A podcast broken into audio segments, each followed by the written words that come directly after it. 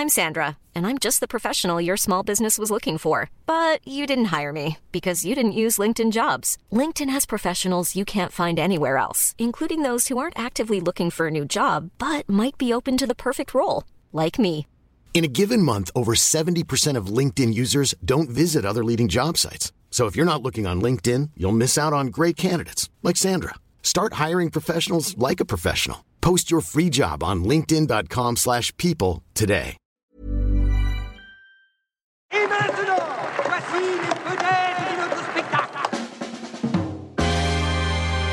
J'aimerais bien qu'on pose nos armes et qu'on discute.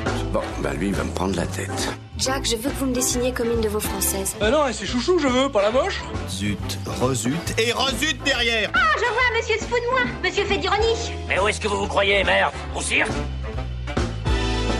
Ben ça, c'est du spectacle.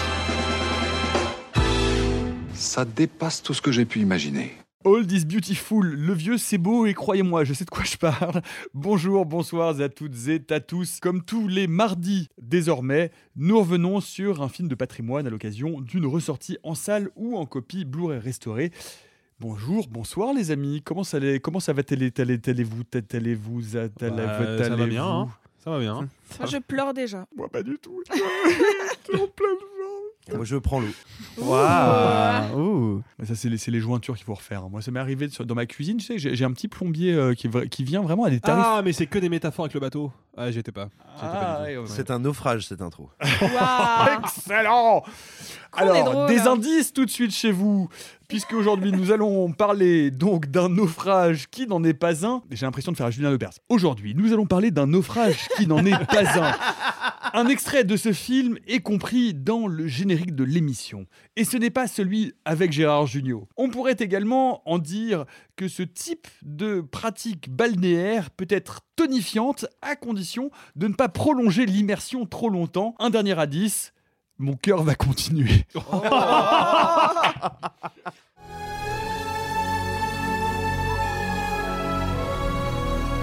On apprend à accepter la vie comme elle vient.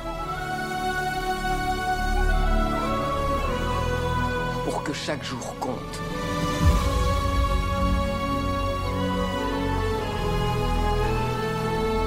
J'abandonnerai jamais Jack.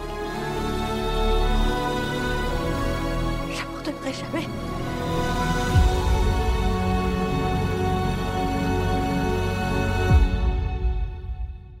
Vous aurez bien évidemment reconnu la soupe aux choux. Non, pas du tout.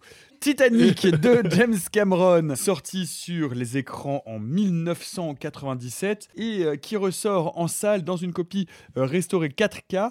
Je les vois déjà trépigner autour de cette table. Ils ont envie de vous raconter pourquoi ils adorent ce film, ce qu'il y a de merveilleux dans ce film, qu'est-ce qui est beau dans ce film.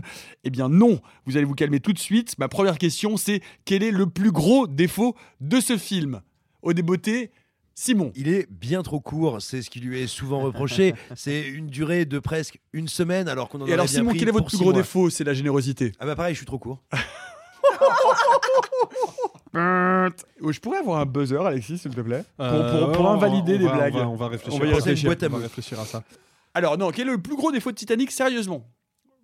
Ah, mais Ça vous sèche un Euh, peu. Bill Allez, Paxton. Sophie, Sophie. Bill Paxton. Pourquoi Bill Paxton. Pourquoi Bill bien, hein. Parce que moi, j'aime pas du tout toutes les scènes dans le présent. Genre, euh, elles me saoulent. What? Ouais, et je dis ça en adorant le film, et je l'ai revu, re-revu, re-revu, et revu. Euh, et en fait, je me. je- Parce que bon, euh, il fait sa durée, donc j'ai avancé pour les passages que j'aimais, parce que c'est pas la première fois que je vois le film. Et, et en fait, le- les passages dans le présent euh, m'intéressent vraiment pas. Du tout. Du Alors, tout, du tout. C'est intéressant ce que tu dis, parce que moi, euh, pour mes... Moi, ce qui m'intéresse pas, c'est toi. J'ai vraiment cru qu'il allait dire un truc du genre. Eh ben, il l'a fait, hein Euh, Non, alors, euh, c'est intéressant parce que moi, durant mes premiers visionnages, j'avais exactement le même ressenti que toi. Euh, et au fur et à mesure, il y a quelque chose qui m'a touché, mais on y reviendra peut-être sur le rapport qu'a le film à l'histoire, l'historicité et l'histo- et l'histoire du cinéma. Mais ce que je trouve excitant et amusant, c'est que le film n'existerait pas, au sens propre, il n'aurait pas été possible sans ces passages dans le présent. Et ça a même été l'excuse de James Cameron pour enfler tout le monde et faire son film. Arthur, quel est le plus gros défaut de Titanic? Euh, je pense que je suis le seul à penser ça du film, mais je trouve la deuxième partie trop longue et je trouve la partie sur le naufrage beaucoup trop longue. Voilà.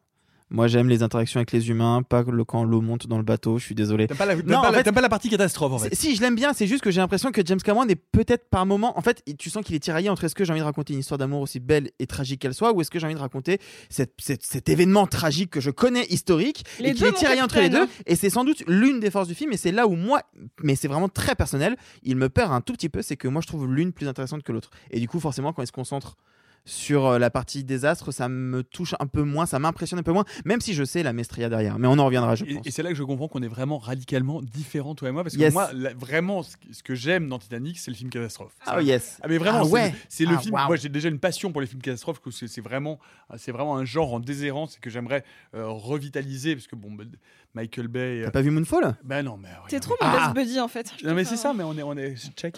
Non mais moi, vraiment, j'adore. C'est dingue, la- tu as rencontré tour- un ami autour la de tour cette table. Plane, le. Volcano, j'a- euh, j'adore le- Volcano, J'adore le concept. J'adore le concept du film catastrophe. Et, surtout, à partir de la moitié du film, et on va pas euh, faire toute l'exégèse là-dessus, mais ce qui est assez rigolo, c'est que c'est une relecture intégrale et contraire et opposée de la tour infernale, parce que c'est plus l'élément du feu, c'est l'élément à queue, et Dieu sait que l'élément à queue, on aime ça. Euh, allez, j'aimerais la, la- la- la semaine prochaine, c'est possible? Ouais, on verra. on verra. Ouais, ouais. Euh, bah, le point faible de Titanic, Alexis, pour toi. Euh, alors, je vais prendre juste 3 secondes pour respirer et me préparer à la vague de haine que je vais recevoir. la musique de Céline Dion est à chier. Voilà.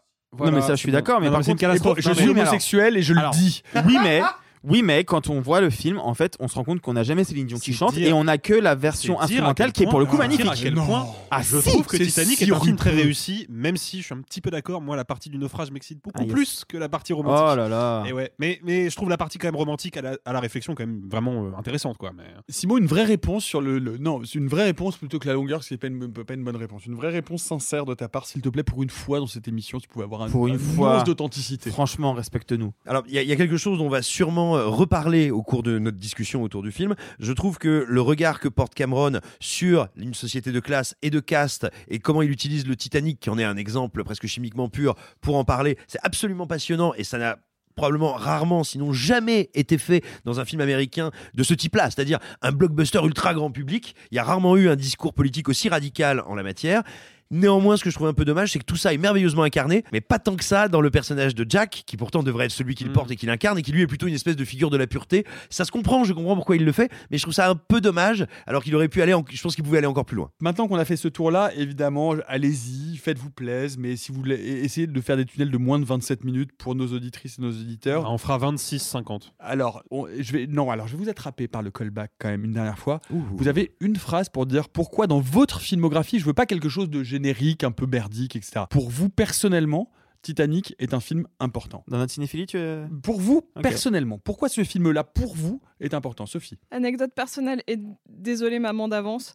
J'ai vu le film à sa sortie en salle, j'avais 6 ans, j'ai rien compris. C'était vraiment too much, euh, c'était ma mère m'a emmené parce qu'à l'époque c'était tellement un phénomène que sur tous les JT on voyait des gens qui y allaient plusieurs fois d'affilée la même journée, que tout le monde en parlait, c'était un phénomène de masse. Donc ma mère m'y emmène. Moi c'est trop pour une gamine de 6 ans qui a quasiment vu aucun film en live action ou presque. Du coup, je ne pleure pas à la fin parce que j'ai pas vraiment compris tout ce qui s'était passé et ma mère me dit mais tu as un cœur en pierre. Du coup, à cause de Titanic, j'ai- littéralement pleuré pendant tous les autres films que j'ai vus, tristes ou non, pour être sûre de ne pas avoir un cœur de pierre. Encore une fois, désolée maman de t'avoir affiché devant tout le monde. Allô Lacan?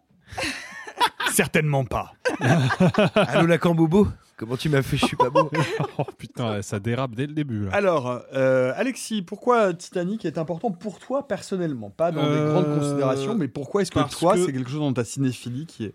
Parce que je pense que c'est la première fois que j'ai vraiment eu le sentiment de de communier avec des, euh, des gens de ma génération, des spectateurs de ma génération qui n'étaient pas nécessairement des cinéphiles.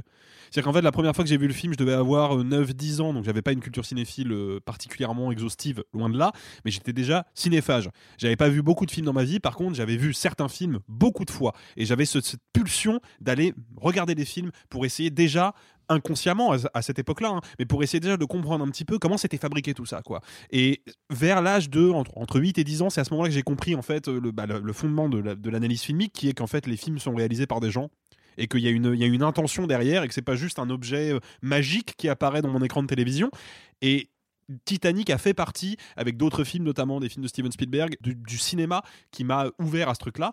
Sauf que autant sur, par exemple, les Indiana Jones, il se trouve que le hasard faisait que j'étais globalement le seul en fait à avoir une appétence pour regarder ces films-là parce que la plupart de mes camarades mataient des films qui sortaient au cinéma à ce moment-là et moi je matais les films que mes parents avaient enregistrés sur cassette dans les années 90 Mm.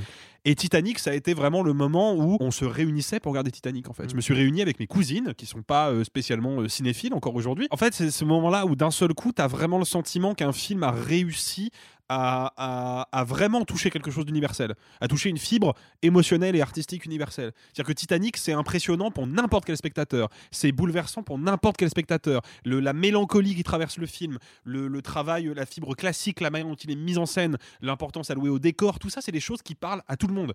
Sauf que là où les cinéphiles, parce qu'ils ont peut-être le bagage théorique qui va avec, vont être capables de l'intellectualiser et de se dire ah bah tiens James Cameron à ce moment-là il fait tel plan ou tel dispositif parce qu'il veut procurer telle émotion.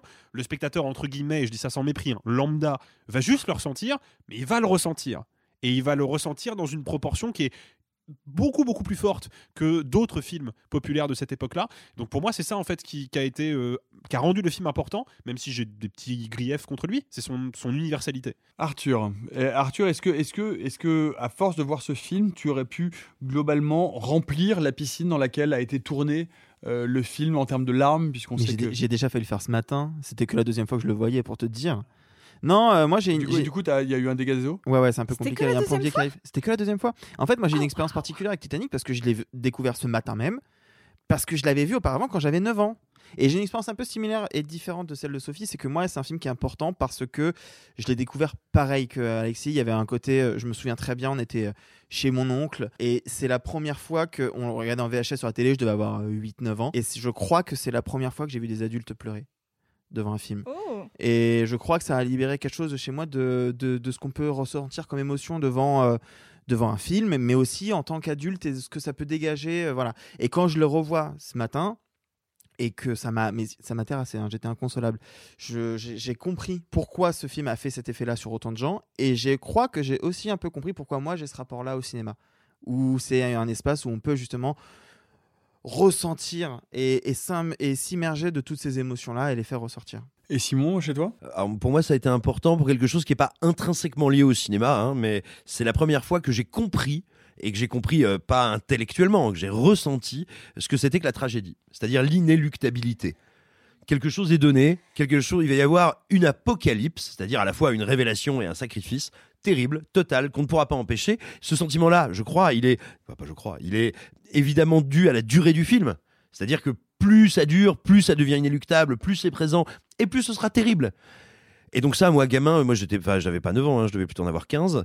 Euh, ça, T'es ça- vieux. et, ouais, bah oui, et je l'ai découvert au cinéma, et ça a été, ça a été un, ouais, vraiment un choc, quoi. Euh, non, j'en avais, pardon, je suis une Ah connerie. non, Euh, non, non, on a, on a 5 ans d'écart. Moi, je l'ai Oui. vu à 7. À 6. Cet oui, j'en avais ment, 12. cet Non, j'en avais ment, 12, mais c'était comme 98. En euh, fait, c'est il est né en 97. 96, mais il veut pas le dire. 97. Ah oui, donc j'avais 11 ans. Ah ouais, tu vois, comme quoi. Mais bref, peu importe. Ce sentiment de ce qu'est le tragique euh, et la fatalité et l'inéluctabilité, ça a été très fort. Et ça s'est doublé en sortant de la salle euh, d'un truc qui, voilà, encore une fois, n'est pas cinématographique, mais qui m'a profondément marqué. Euh, le sentiment et qui devient une espèce de certitude que notre monde, ce monde industriel, le monde qui est décrit dans Titanic, mais qui à bien des égards existe encore quand on découvre le film en 97, est un monde qui va fonctionner par soubresauts et par gigantesques apocalypses et gigantesques sacrifices. Et cette fin, entre guillemets, émouvante et positive en trompe-l'œil, tu vois, de notre héroïne qui aura eu une vie incroyable de femme émancipée, moderne et en avance sur son époque, n'est possible que parce que justement, cette société est une société anthropique, voire euh, anthropophage, et qui amène à, la, à broyer et à détruire quantité d'êtres humains pour que quelques-uns puissent se transcender. Et ce sentiment-là, ce double sentiment, c'était un truc qui était à la fois vertigineux et un peu terrifiant. Si vous n'avez évidemment pas vu euh, Titanic, on, on- vous recommande de, le voir. On va essayer de vous donner quelques clés. Euh, ce qui est, euh, c'est- Titanic, comme tous les films de Cameron, ce sont, c'est, c'est un film de la surenchère. C'est-à-dire que c'est un film de la surenchère en termes de budget, en termes d'effets spéciaux. Cameron était un défricheur euh, dans la façon dont il va euh, mettre en place les conditions de tournage euh, de son film. Si vous deviez, euh, et on va refaire un tour de table rapide là-dessus, donner un fil à tirer, c'est-à-dire trouver un fil qui permettrait aux gens qui nous écoutent de se dire comment revoir pourquoi revoir ce film-là? Qu'est-ce qui fait de ce film-là quelque chose d'exceptionnel? Euh, Quel serait-il Et qui veut commencer? Sophie Titanic, je le cite souvent en exemple pour le comparer à un autre film que je déteste, qui est Argo de Ben Affleck. Je déteste Argo parce que euh, peu importe qu'on connaisse dans le détail le fait divers ou pas, on sait qu'ils s'en sortent. Enfin, en gros, euh, c'est écrit d'avance parce que la thématique du film veut que ce soit une, une fausse tension qui est amenée pour dire est-ce qu'ils vont s'en sortir. Bref. Titanic, on sait tous, avant même de voir le film, peu importe son âge, on sait que le bateau coule. Et c'est ultra malin en termes d'écriture scénaristique de placer la tension ailleurs. Et, en fait, le ailleurs est multiple. C'est là que je vais parler de ce, vraiment ce dont je voudrais parler par rapport à Titanic, qui est euh, à différents âges, la tension pour moi était ailleurs. C'est-à-dire que pendant longtemps, notamment à l'adolescence, c'était le couple va-t-il survivre? Alors que même si voilà, vous connaissez souvent sûrement la fin de Titanic. En fait, là, la- le, tragédie pour moi, c'est la tragédie en re re revoyant Titanic, c'était ce qui me fait de la peine, c'est de voir qui meurt et quand d'un point de vue sociétal. Qui est sacrifié d'abord et comment et pourquoi? Qui s'accroche le plus longtemps au bateau? Ce que ça veut signifier. Et donc pour moi, Titanic, avant d'être cette, euh, euh, cette envolée technologique, ce chef-d'œuvre d'effets spéciaux, etc., Titanic, pour moi, c'est surtout une masterclass de tension scénaristique. Donc pour moi, mon fil, c'est l'écriture. Alexis, quel est, Euh, quel est le, le fil que tu, que, tu, que tu déroules et qui, qui rend ce film, ou en tout cas le, la, la façon de le visionner euh, un peu différente, ou en tout cas le, ce, que tu, ce que tu recommanderais aux gens qui nous écoutent? Bah, en fait, je pense que Titanic est un. C'était euh, c'était Christophe Gans qu'on avait parlé euh, en ces termes, euh, je crois, dans le- dans l'émission de Jean-Baptiste Auré à l'époque, euh, pendant les travaux Le cinéma reste ouvert sur France Inter. Si vous avez l'occasion d'écouter l'émission, elle est vachement bien. Il en, il en avait parlé comme en fait le dernier grand film classique. Il me Euh, semble que c'est pas Rafik Djoumi qui disait ça non, c'était Gans. C'était. Gans dans l'émission. Ouais, ça, je- ça, j'en suis à peu près certain. Et en fait, le truc, c'est que pour moi, c'est à la fois le dernier, euh, dernier grand film classique et en même temps, c'est la preuve, et c'est là où ça m'intéresse, c'est la preuve que le classicisme, au sens où on l'entend, donc dans les années 50, 60 à Hollywood, le- la fameuse période de l'âge d'or, en fait, est jamais véritablement mort. Et je pense qu'il n'est pas mort après la fin officielle de l'âge d'or, il n'est pas mort non plus après Titanic, parce que je pense que ce que ce qu'a fait en fait James Cameron, c'est se poser à la fois comme un cinéaste qui regarde dans le rétroviseur et qui se dit bah, cette forme classique qui a fait ma cinéphilie, qui en fait m'a donné cette vocation, j'ai envie de me l'accaparer, mais j'ai envie de me l'accaparer pour en repousser les limites, comme accoucher d'une espèce de super classicisme. D'où le fait que le film, malgré sa structure narrative assez classique. Ça emprunte encore une fois beaucoup à David Lean, hein, raconter une grande page de l'histoire collective par le biais d'un destin individuel. Puisqu'en fait, ils servent à ça, hein, euh, Kate Winslet et Leonardo DiCaprio. Ils servent de point d'ancrage aux spectateurs pour avoir une place précise dans ce cataclysme collectif. Et donc, il y, y a quelque chose de fondamentalement classique dans la jeunesse du projet, mais les moyens technologiques mobilisés pour fabriquer le film sont des moyens à l'époque d'une grande modernité, d'une grande c'est des technologies de pointe qui parfois pour la plupart d'ailleurs n'ont pas été utilisées comme ça avant donc c'est un film qui est précurseur dans son esthétique, dans sa technologie mais qui est précurseur pour raviver une flamme du cinéma passé. Et c'est cette espèce de, cheminement paradoxal que j'ai identifié chez beaucoup de cinéastes qui me passionnent, chez Martin Scorsese à une époque, chez Steven Spielberg évidemment, et quantité d'autres, cette, cette approche en fait euh, à la fois passéiste et progressiste qui pour moi à chaque fois nourrit quelque chose de stimulant. Et je pense que Titanic est l'exemple le plus éclatant et le plus spectaculaire de cette démarche là bon c'est peut-être un peu cérébral et un peu théorique mais en tout cas moi c'est ça qui m'excite dans l'analyse du film aujourd'hui. Non, pas tellement, parce que, parce que Cameron est euh, dans l'histoire du cinéma quelqu'un qui a en permanence repoussé les limites de ce qui était représentable et de la façon de le représenter. C'est-à-dire qu'il a, il a construit et il a posé des jalons sur pas uniquement les effets spéciaux euh, numériques comme on pourrait le penser aujourd'hui avec Avatar 2, mais euh, dans euh, Titanic, il construit une réplique à l'échelle de l'ensemble du bateau. Il va chercher en permanence, il va aller lui-même à voir les, et, filmer les restes du Titanic avec un, un sous-marin russe. Enfin, il y, a- quelque chose qui fait que Cameron, Simon, pousse avec Titanic particulièrement, et on pourra parler euh, du budget et des, problèmes budgétaires de ce film, puisque le film coûte 200 millions, qu'il a failli euh, ruiner la Fox, que ça a été une sorte de pseudo-scandale avant que ce soit le, succès éc- éclatant que c'est devenu.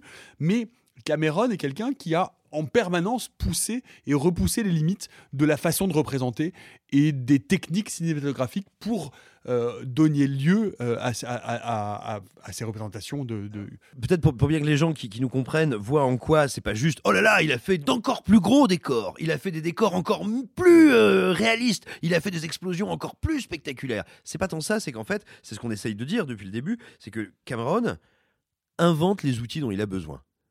C'est quand même très particulier dans un art. Quelqu'un qui est capable, pas de proposer une œuvre euh, réussie, pas de proposer une pièce maîtresse, pas d'être, si j'ose dire, c'est impropre, hein, mais le meilleur d'une époque donnée.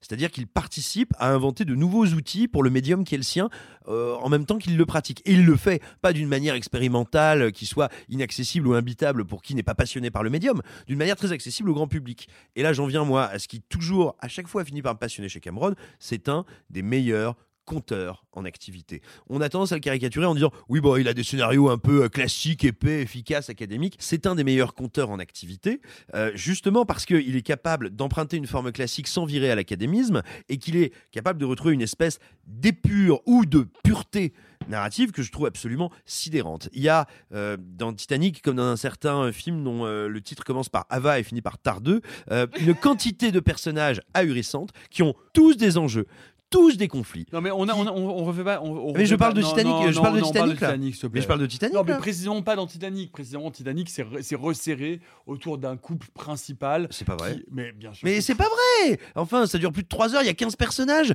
Ah oui, ont non, tous vrai. des Non, destinées, Simon- Simon des a totalement conflits. raison, euh, enfin, c'est je veux pas, dire, euh, le- le- le- l'époux de Kate Winslet, il a une évolution, il a, il a un conflit, il a des conflits Trois de loyauté. C'est- Billy non, mais le, le- Zane. le film est centré. Non, il y a en- Kathy Bates. Non. Mais Euh, Cathy Bates également. centré- non, mais Le attendez, c'est pareil. L'architecte du film, navire. La, la- la structure du récit de Titanic, et c'est pour ça qu'elle est extrêmement robuste et extrêmement puissante, c'est que toute, en dehors du film catastrophe, la structure les arcs narratifs sont construits autour de trois personnages et autour de ce triangle amoureux impossible Non, mais- entre Non, mais Nicolas. Winslet, Il y DiCaprio. a- oui, c'est le centre de gravité du film. Bien Mais sûr. autour de ce centre de gravité, mais c'est cette histoire-là- qui raconte, Simon. Mais tu peux pas pas comparer ça ça à. Avatar où t'as 15 personnages dont on n'a rien à foutre et qui sont absolument pas racontés. C'est toi qui parles sur Avatar, c'est pas le sujet.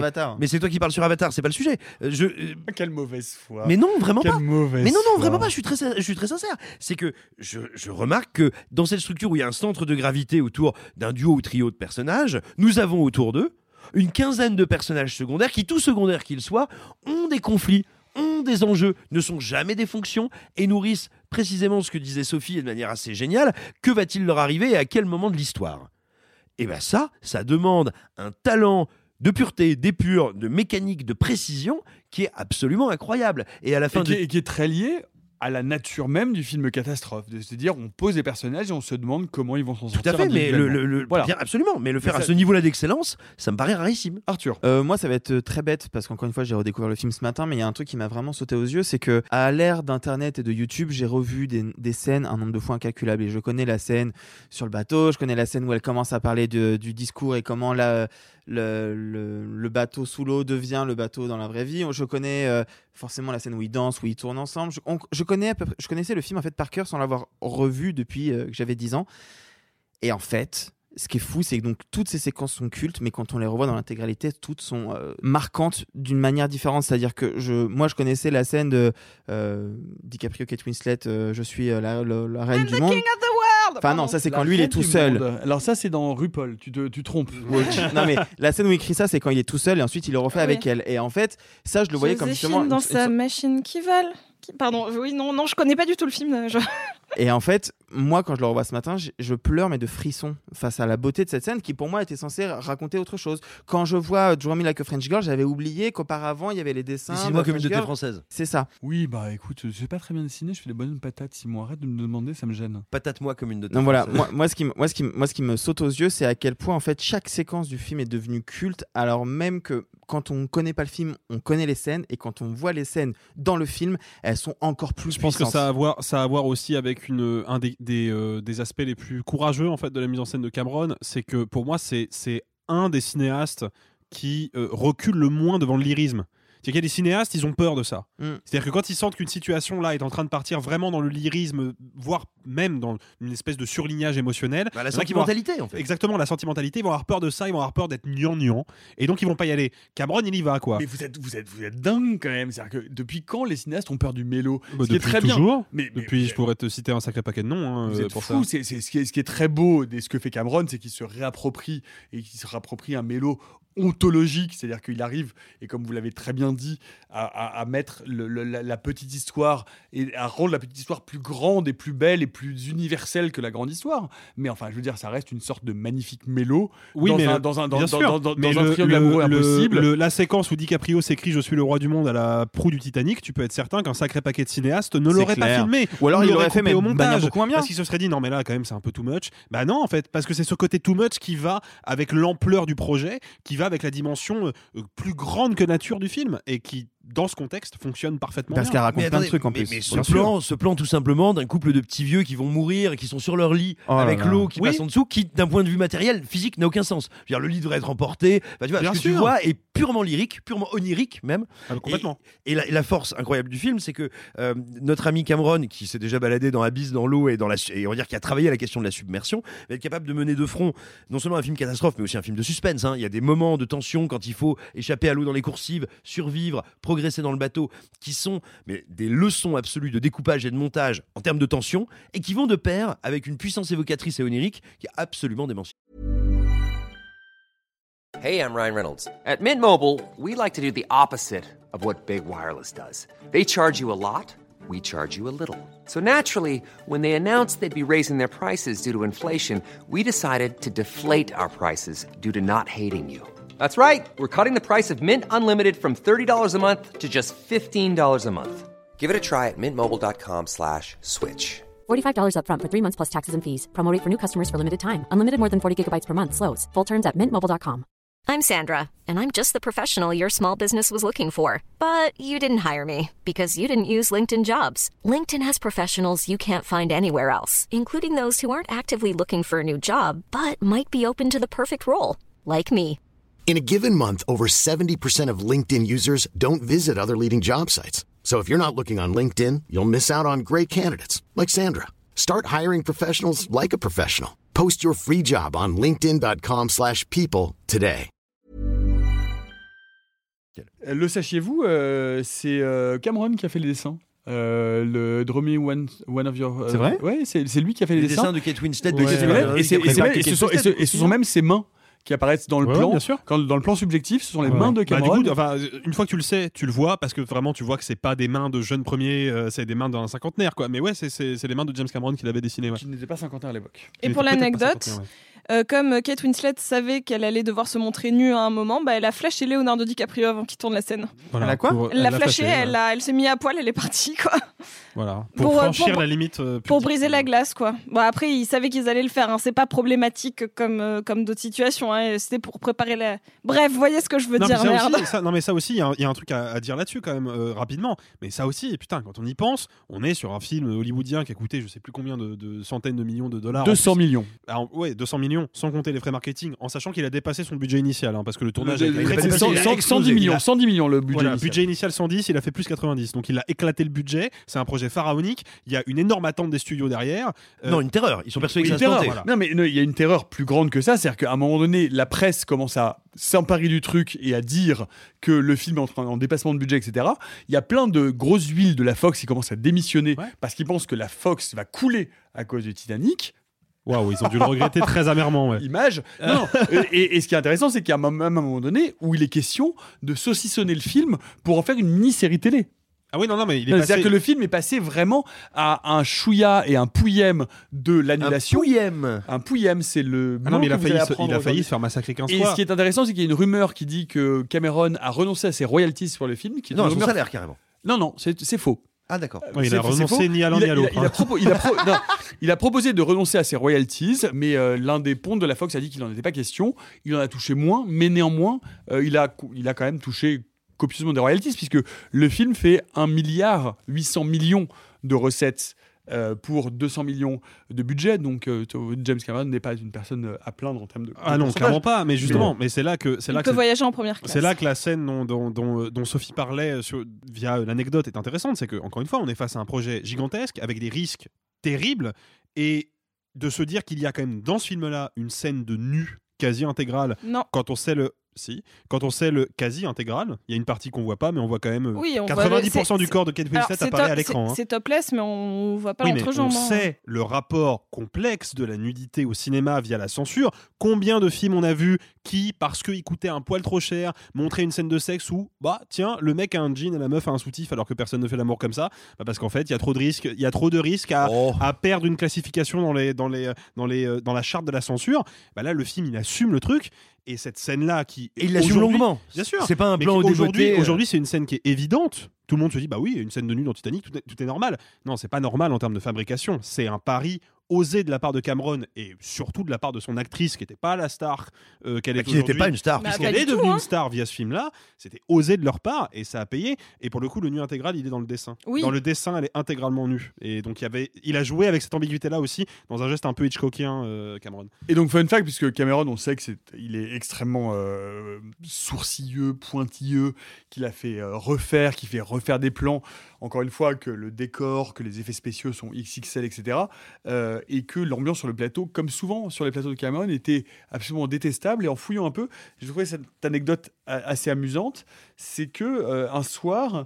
Euh, un membre de l'équipe a empoisonné le repas de la Bien cantine. La- la- vous la vous chimp, connaissez ça ouais, au début de la a- prod. au- En fait, au on- début de la prod, euh, en mettant, euh, en mettant des, des- des poisons dans la soupe de, de palourde. 56 personnes, dont Cameron, ont été hospitalisées. C'est-à-dire que vraiment, les Non, gens non, n'en pas des plus. poisons, des hallucinogènes. C'était de la drogue. Ouais, c'est de la drogue. C'était des hallucinogènes. pour le coup, de la- de la- Ah, et Gaspard Noé en a fait un film. De la phénylcycline, des, hallucinogènes et ils sont tous retrouvés à halluciner complètement. Mais la phénylcycline, c'est hallucinogène? Ouais. Ouais, ouais. En fait, la théorie, Ah c'est que c'est un ancien technicien qui, vexé, a mis de la drogue dans le, le- le catering, dans la cantine, euh, dans sangria. un, un Non, plat pas lourd. il faut, et qu'en euh, fait, c'était une donc tout le monde en a pris et James Cameron en a pris, mais pas beaucoup, ce qui fait que lui, il a vomi et après ça allait mieux, mais que tous les autres étaient en train de Ah faire des danses hystériques, complètement fous, et tout le monde a fini aux urgences. Et il faut, et, euh, il c'est faut un vrai euh, épisode, ça. dédéifier James Cameron parce qu'on a tendance à le considérer, à juste titre, hein, comme un auteur euh, gigantesque et majeur. James Cameron est aussi une sale race hein, qui a quand même, sur le tournage d'Abyss, failli littéralement noyer Marie-Elisabeth Mastrantonio et Ed Harris, puisqu'ils devaient suivre un parcours sous-marin en apnée relative, c'est-à-dire qu'en gros, ils retenaient leur respiration pendant une minute, et puis après, euh, ils prenaient une, une gorgée d'oxygène à un endroit précis et spécifiquement déterminé et puis il continuait la scène.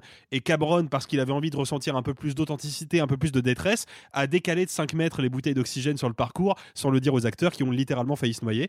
Et Marie-Elisabeth Mastrantonio a quitté le plateau pour ne plus jamais y revenir après ouais c'est pour ça que quand elle est ranimée c'est pas un plan sur elle c'est un plan sur Ed Harris parce Wow. qu'entre temps elle s'est barrée du plateau Ah, je savais pas James. Cameron c'est un malade hein. faut Quelle quand même le belle rappeler hein. personne. Mais il avait, oui. il avait pareil poussé Kate Winslet dans ses retranchements pour la Ah, préparation complètement. d'Avatar 2 aussi. Hein. bien sûr mais non mais sans, sans compter que Quel beau film. Ah non, Quand ils, sont dans, quand ils sont dans la flotte euh, à la fin de Titanic, la flotte n'est pas à 25 degrés, on n'est pas dans une piscine tempérée. hein. La flotte est à, je crois, 6 ou 7 degrés. Mais parce qu'il voulait pas faire de, de, Parce de qu'il voulait de fumée la vraie buée. Il voulait de la vraie buée. C'est quand même un bâtard. hein.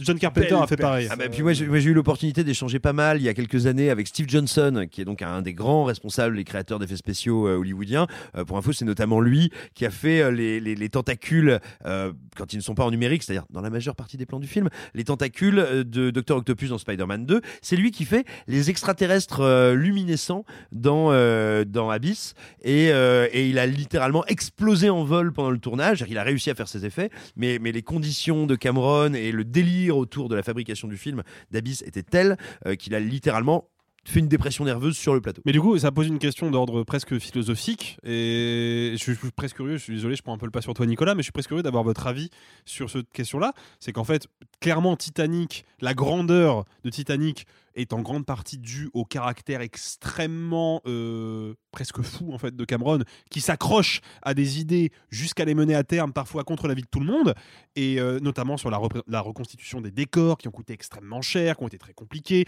les effets spéciaux numériques où c'était quand même un peu un pari sur l'avenir, hein, parce qu'il y a une partie des effets spéciaux numériques qui ont été, le concept même a été développé pendant le tournage parce qu'il fallait bien à un moment faire des rendus. Donc il y a quand même une espèce de folie créative qui a nourri le projet. Le film ressemblerait pas à ça si Cameron n'avait pas cette folie-là. Et en même temps, est-ce que c'est normal d'avoir des cinéastes qui poussent le- les degrés de fabrication du cinéma jusqu'à ce point-là, en fait, jusqu'au point, parfois malheureusement, d'épuiser physiquement et psychologiquement leurs équipes? On peut poser la question à Keshi si tu veux. Ouais, mais alors oui, mais si tu veux, Keshish ne con- reconstruit pas le Titanic. Donc lui, pour le coup, la question se pose pas. En fait, faut pas qu'il le fasse. Point. Mais il mais, reconstruit euh, le Titabit. Oh Toudoudou. C'était une blague de Simon. hein. Moi, j'ai Non, mais moi, c'est une question à laquelle personnellement, j'ai pas la réponse. C'est pour ça que je vous la pose. C'est que moi, je suis très tiraillé Non, sur mais- ce non, sujet. mais la- si la question de savoir s'il faut être un tortionnaire pour euh, sortir le mieux du cinéma, le mieux des comédiens, etc., l'histoire du cinéma a répondu. Il y a des grands tortionnaires qui ont été euh, bah, Kubrick, qui ont été des grands directeurs. On, a, on, on peut espérer qu'aujourd'hui, on soit sorti de ce type de rapport euh, sadomasochiste euh, et aux équipes techniques et aux comédiens et qu'on puisse euh, euh, être sur des plateaux sans être dans des rapports de, de- de- de- de domination et de, et de, de harcèlement euh, qui font du mal à- globalement à tout le monde. Je sais pas, Alors, Sophie. ouais, je- En, en fait, je me dis que c'est quelque chose assez euh, générationnel et, et sociétal, c'est-à-dire qu'il y a un moment où on se posait pas la question et qu'on a aussi toléré, euh, on a toléré des comportements qu'aujourd'hui on ne tolérerait plus et que donc on, on laissait une, une- une porte grande ouverte aux réalisateurs pour aussi tyranniser parce que c'était aussi dans l'ordre des choses et qu'aujourd'hui ce ne serait juste plus concevable et si la personne dépasse cette, mini- cette limite parce qu'elle est prévenue, bah en fait elle agit mal et pour moi il ne faut pas aller. Enfin, je, je suis des personnes qui ne, qui ne vont pas voir les kéchiches par exemple. Et, mais qui Mhm. tolèrent d'aller d'aller regarder même un ancien Hitchcock parce que euh, je pense que Hitchcock on le laissait faire. On savait que c'était un tyran mais c'était encore dans l'autre- dans l'ordre des choses. Aujourd'hui les Et réalisateurs. Kubrick?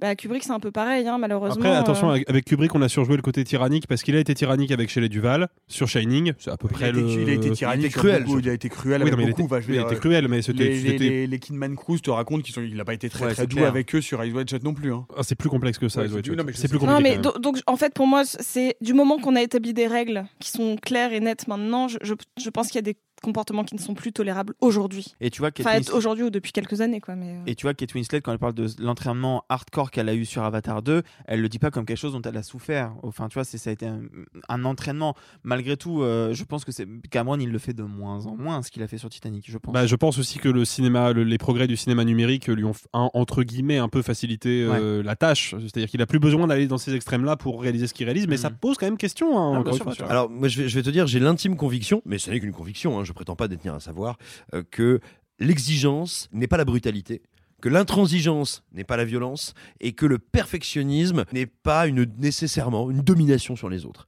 Et je prétends qu'il n'y a pas un seul résultat, fut-il magnifique, hein, qui a été obtenu par la cruauté et la violence sur ses collaborateurs, qui n'aurait pas- n'aurait pas été possible à obtenir, voire obtenir même de manière encore plus réussie, sans en passer par là. Et que, en fait, tout simplement, à la fois, on va dire, la brutalité, la domination des auteurs sur les plateaux, je pense qu'hélas, c'est encore beaucoup le cas aujourd'hui, hein, euh, est, est validée parce que ce serait un symptôme, un symptôme du génie ce que je trouve euh, assez dégueulasse et problématique. Moi, ça m'empêche pas de m'intéresser à un film, à une œuvre filmique, mais alors vraiment, je n'adhère pas du tout au narratif que ce serait voilà une marque de fièvre, de qualité, de grandeur. Je pense que c'est complètement faux et que c'est une manière inconsciente, hein, pas forcément rationalisée, je ne veux pas du tout faire du complotisme, mais euh, c'est une manière des abuseurs que de s'organiser de manière à pouvoir abuser dans le cadre de faire de la mise en scène, tu vois. Et, euh, et, et voilà, je, je- alors après, je fais une différence entre un, un gros con caractériel et euh, quelqu'un qui crée des relations perverses sur euh, son lieu de travail, tu vois. C'est c'est pas tout à fait la même chose en termes de nature, selon moi. Euh, mais mais c'est une vraie question. Et je vais te dire, le fameux, bah ouais, mais pour obtenir ça, il fallait demander ça ou il fallait être comme ça.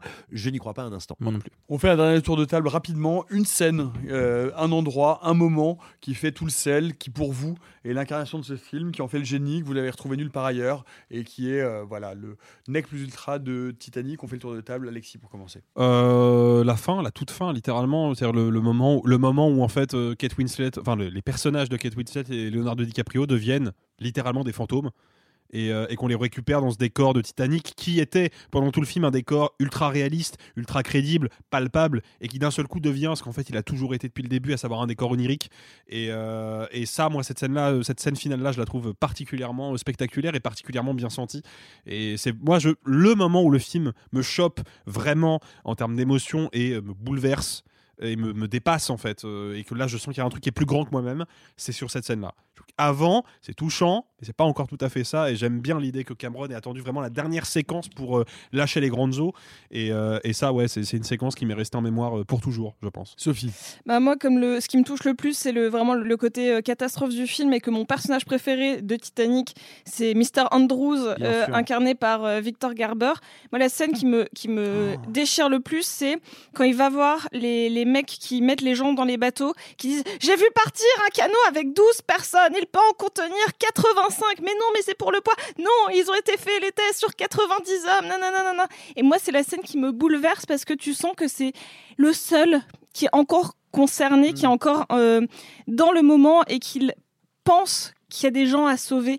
Parce que les autres, ils sont dans la panique et c'est le seul qui, jusqu'au bout, garde sa vraie posture. C'est vraiment, pour moi, le personnage le plus noble Bah, du la scène film. de la cheminée, quoi. Mais bien sûr. Mais Parce que c'est parce qu'encore une fois, c'est un personnage de pure noblesse et de pure intégrité et qui sert grandement aussi à, à nourrir le côté universel du film parce que n'importe quel spectateur trouve ce personnage bouleversant. Ah, c'est fait. marrant, j'ai pas du tout la même lecture que vous. Alors Ah ouais Arthur, Arthur, Arthur, Non, mais attends, Arthur, Non, attends, juste un instant, en une seconde. Pour, pour moi, c'est l'idiot utile de la bourgeoisie qui est persuadé que ça pourrait être mieux, qu'on aurait dû faire mieux, qu'il y avait tout pour faire mieux, alors qu'en fait, non, le système est fait et conçu pour aboutir à ce dont il se désole. Et pour moi, c'est vraiment celui qui, jusqu'au bout, ne comprend pas qu'il a nourri Ah ce non. truc-là. Ah, moi, je le trouve monstrueux. Ah ouais Ah, mais non. Il serait monstrueux s'il partait dans un canot. Or, il part pas Mais non, mais parce qu'il est inconscient, justement. Il ne, jusqu'au Mais bout, non, il ne non, comprend non, pas ce qu'il parce que c'est le seul qui, qui dit dès le départ que le bateau aurait pu être construit autrement, qu'il Bah aurait ouais. pu y avoir plus de canaux et qu'il a été fait à la va-vite. C'est le seul qui a Ah bah oui, conscience oui. que Mais le il est quand même là. Bah oui, parce qu'il tente sa chance. Simon, ton extrait préféré, ton passage. euh, Non, vas-y, Non, vas-y. Simon, vas-y. Ah, euh, bah alors moi, c'est- assez voisin d'ailleurs de, de ce que décrivait Alexis. Euh, moi, il faut ça. Il y a un seul truc qui euh, me fait peur. Enfin, non pas que je sois particulièrement courageux, mais je veux dire qui évoque en moi une terreur profonde. C'est les épaves. L'idée qu'il y ait des gens qui aillent sous l'eau avec des petits sous-marins, des petites tenues de plongée, qui rentrent dans ces espèces de cimetières spectraux vermoulus. Je veux dire, faut leur tirer dessus. Ces gens sont tarés, quoi. Il faut pas les laisser remonter à la surface. Ils doivent voir des trucs de l'au-delà là-dedans. Tu parles de James Cameron, là, du coup? Tout le monde. Une épave, c'est pour moi l'idée même la plus profonde de la peur. C'est une idée qui me terrifie. Les images, tu vois, au début du film, dans Titanic, dans, dans l'épave, mais vraiment, c'est pour moi, c'est le pire film d'horreur que j'ai jamais vu toute ma vie. Oui, mais que ce soit une chose qui te terrifie, c'est une chose, mais qu'est-ce qui quel est le plan? Et j'en arrive à Voilà. ça. Je te remercie de répondre à ma question quand même, d'avoir un minimum de respect pour moi. Je sais bien que un Excuse-moi de faire un peu de construction et un peu de Non, je suis climax. désolé, non mais quand même, bon, je me barre. Bref, c'est quand, alors que le bateau n'a donc pas encore coulé, que c'est d'ailleurs c'est c'est le chaos total, que euh, nos deux héros sont en train de remonter jusqu'à la surf- jusque sur le pont, tu vois, pour essayer de s'échapper. Et donc ils traversent le navire où là, qui déjà est complètement penché en fait. Et alors qu'il ressemble encore à cet à cet écrin de grand luxe, c'est déjà une épave. Il n'a pas coulé, on n'est pas encore sous l'eau, mais tu vois, tout est en train de s'écrouler. Et alors même qu'il existe encore comme Titanic, c'est déjà une épave. Et moi, tu vois, c'est quand tu as dit le mot spectre ou fantôme tout à l'heure, ça m'a Hmm. euh, fait tilt immédiatement. Les voir essayer de se sauver et de s'échapper, alors que tout n'est déjà que mort et désolation. Là, où il y a un truc. qui Mais c'est c'est totalement un film de fantôme. C'est pas rien d'ailleurs si Cameron a fait quelques années après, euh, en 2003 ou 2004, je crois, un documentaire qui s'appelle Les fantômes du Titanic, en anglais Ghost of the Abyss, parce qu'il aime bien se faire des autoclins d'œil. Euh, et ce, ce film-là, vraiment, est, est une espèce de, de- littéralement de mise en scène. On filme l'épave, et sur l'épave, on va rajouter des éléments en post-production qui sont là pour nous rappeler qu'avant d'être une épave, c'était un bateau avec de la vie, mais du coup, ça confirme que Titanic était bel et bien un film de fantôme. Arthur. Et ben moi, vu que ce que je préfère dans le film, c'est l'histoire d'amour, euh, et notamment l'écriture du personnage de Rose, moi, la scène qui m'a, je pense, le plus le plus bouleversé entre guillemets c'est il y, a- il y a quand même dans la première moitié donc avant que l'iceberg arrive parce que du coup j'étais choqué de voir que l'iceberg arrivait au bout de la moitié du film hein. au bout de 1h40 sur 3h15 il y a un truc d'aller et retour sur la condition de Rose. Est-ce que j'accepte de quitter ma condition sociale et mon mariage pour aller vers vers l'inconnu la pauvreté et ce beau- et ce beau Jack?